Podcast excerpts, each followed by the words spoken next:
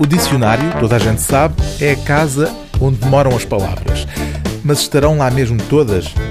Neste álbum nascido da parceria entre um escritor, Sandro William Junqueira, e um ilustrador, Richard Câmara, ficamos a saber que não.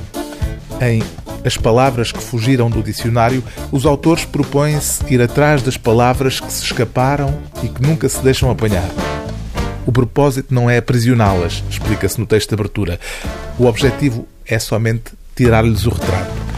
E é assim que, de A a Z, entre Alfabelo e Zabalão, viajamos por este dicionário alternativo de neologismos capaz de nos fazer sorrir, porque as palavras também podem ser brinquedos, com pequenos achados quase sempre nascidos de um cruzamento improvável de sentidos, como por exemplo em dentógrafo, substantivo masculino.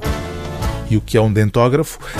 É um instrumento de medição com aspecto assustador, e é aqui que ganham importância as ilustrações, utilizado pelos pais para contabilizar o número verdadeiro de vezes que os filhos escovaram os dentes, sem perguntas nem averiguações de hálitos. Este instrumento permite ainda gravar a música que se liberta da escovagem. Mas há mais. Quem só conhece o girassol fica a saber que existe também a gira-lua.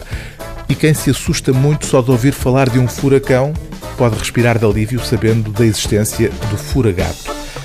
Ao contrário do seu inimigo ancestral, o furacão, que faz estragos até mais não, o furagato é um fenómeno manso que só à noite sai para acontecer. Costuma varrer os telhados, os muros, os parapeitos das casas e arrefece os motores dos automóveis. Nunca damos por ele. É muito silencioso. O último substantivo deste, chamemos-lhe assim, desdicionário é zabalão. E quem se interroga sobre o que acontece aos balões que se escapam das mãos das crianças tem aqui a resposta. Zabalão, planeta desconhecido do nosso sistema solar. É para lá que vão todos os balões que escapam aos dedos. Por ser um planeta muito irrequieto, que nunca sossega nem de lugar nem de tamanho, nenhum cientista conseguiu até hoje provar a sua existência. Mas pode ser visto sempre que duas pessoas espirram ao mesmo tempo em noite de lua nova. Depois, se derem as mãos, ele deixa-se ver ainda melhor.